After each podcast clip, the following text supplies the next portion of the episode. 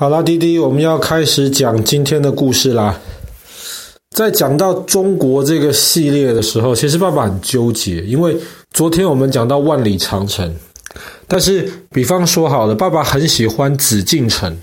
北京的紫禁城。可是爸爸之前前年吧，讲到永乐大帝迁都北京的时候，其实已经讲到过一部分关于紫禁城的故事了，所以这个我现在不能讲。那爸爸其实也很喜欢秦始皇的那个兵马俑，但是爸爸之前也讲过发现兵马俑的故事，所以这个我也不能讲。所以中国这么多地方，然后其他要在很多都有代表性的这个地方中来选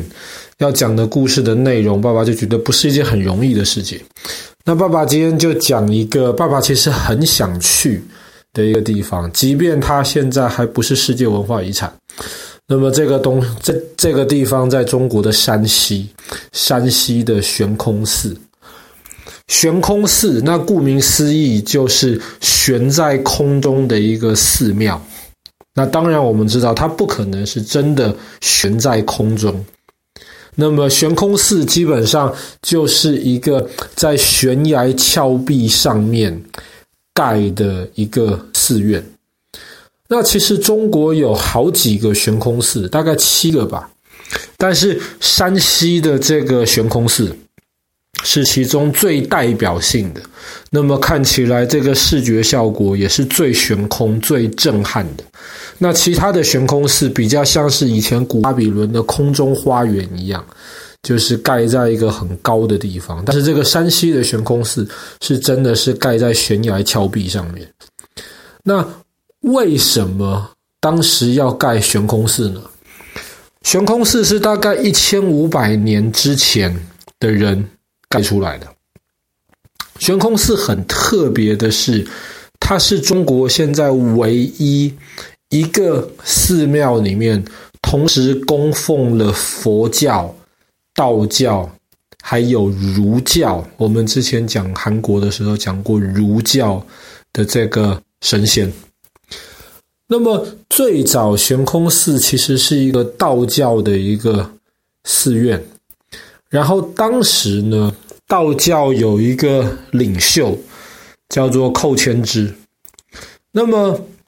他当时就想要说，嗯，不行，我们要想办法。盖一个寺院，这个寺院呢，要远离人间烟火，你不可以离这个地上太近，因为这个地上有太多东西会阻拦修道的这个决心，所以这个东西最好又是要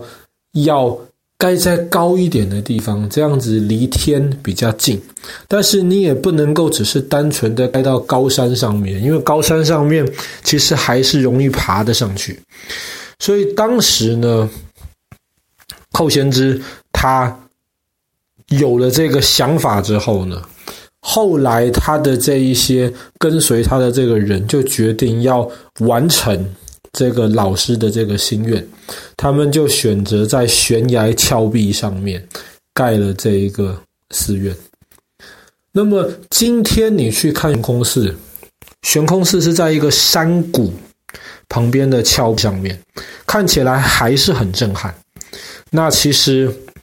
李白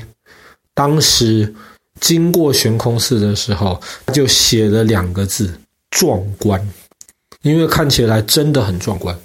但是我们今天看到悬空寺的壮观程度，其实不如悬空寺一开始真的建造起来的时候。为什么呢？因为今天的悬空寺下面这个山谷下面就是一般的这个土地，但是其实其实在悬空寺附近的水库造好之前，悬空寺下面。应该是河道。那么，既然当时在盖悬空寺下面是河道的时候，你就不可能从下面往上盖，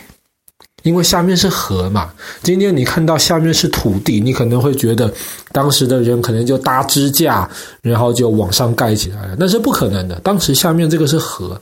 所以你就可以想象到，当时李白看到悬空寺的时候，下面是滚滚的大河，就看到一个寺庙盖在悬崖峭壁上面，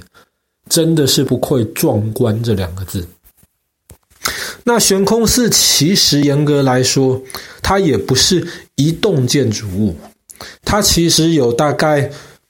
几个部分，总共大概有四十个空间。那么其实悬空寺的面积不大，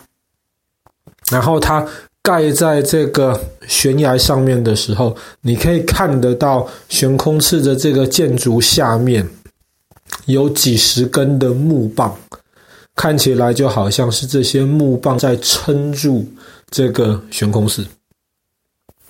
那你如果去悬空寺参观的话呢，它有限制人数，同一个时间在这个寺院里面不可以超过八十个人。那么你要先在悬崖上面走一波这个峭壁上面走一波这个楼梯，然后走上去的时候呢，你就可以到悬空寺。下面的这个部分，在里面你就可以参观，里面其实非常多珍贵的这些佛像。那么你参观完前面、下面的这这个部分的时候呢，你可以再经过一条小桥。那个说是小桥，但是这个小桥其实上面也是有一些其他的一些建筑物的空间。穿过这条小桥之后，你就可以到后面比较高上面的这个部分。那么，同样的，在上面的这个部分也有一些珍贵的这些佛教文物可以让你欣赏。但是，最让观光客震撼的是，悬空寺，你看起来就是那几十根木头支柱在撑着，但是你如果仔细去看，你会发现那个木头支柱推得动啊。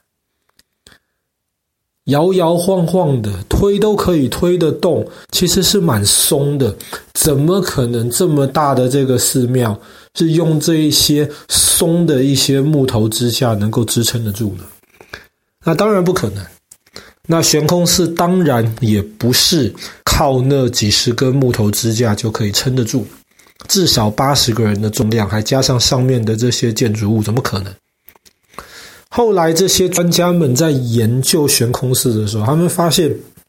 一千五百年之前的这些人非常非常厉害。他们在这个悬崖峭壁上面打洞，打洞了之后呢，他们把那种非常珍贵、非常好的那个木头横的插进那个洞里面去，然后呢，再在这些平的木头支架上面开始盖上面的寺院，而且悬空寺的寺院也不完全是全部盖在这些木头支架上面。那它建造这个寺院的这个山壁上面，其实本来就有一些凹进去的这些窟窿，所以悬空寺的这个建筑物。有一部分的这个重量其实是建在这些呃骷髅里面，所以由这个山凹本身就帮忙分摊了这个寺庙的重量。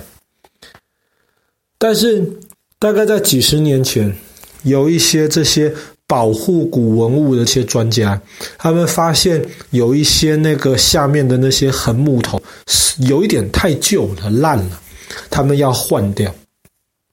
他们用现在的方法，怎么样抽都没有办法把下面的那些横梁抽出来。他们后来没办法啊，要换，但是根本抽不出来，你怎么换？他们就决定用锯子把下面的这些横木梁锯掉。锯掉了之后，到那个山洞的那个部分，他们再把里面剩下的这些木头的部分给弄烂掉，然后挖出来。就在那个时候，他们发现了悬空寺的一个秘密，大家吓了一大跳。他们发现里面的那个木头插进悬崖山壁，不是简简单单的插进去而已啊，它插进去的那个部分越靠近山壁里面，那个部分越宽大；越靠近外面露出来的那个部分就越小。它是有那一种毛榫的结构在里面，因为里面很宽大，外面比较小，所以你根本抽不出来。当时建造的这个概念，就有一点像是今天很多的这些工程师们，他们在盖房子、在干嘛，或在墙壁上面要打洞的时候，他们用的那一种会膨胀的那个螺丝啊，就是那个墙壁里面先敲进去一个塑胶的一个的一个套子。然后呢，再把螺丝悬在那个塑胶套子里面去。螺丝悬的时候，这个塑胶套子的这个底部就会膨胀，变得更宽。所以这样子的话，悬进去的这个螺丝，这整个结构就变得非常的坚固。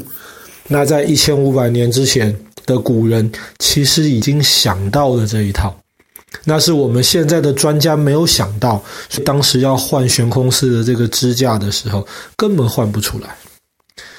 那当然，悬空寺本身很壮观，非常非常值得去。那悬空寺在山西的北边，其实离长城也不算远。而且除了长城之外，悬空寺附近还有一个地方叫做云冈石窟。云冈石窟也是非常非常震撼、值得去看的地方。那是中国三大石窟之一。那爸爸对山西北部是非常有兴趣。很希望能够有机会真的到那边吃着当地山西有名的这些面食，然后去参观一下云冈石窟、悬空寺，顺便爬一爬长城。好啦，那么我们今天的故事就讲到这边，中国山西的这个悬空寺。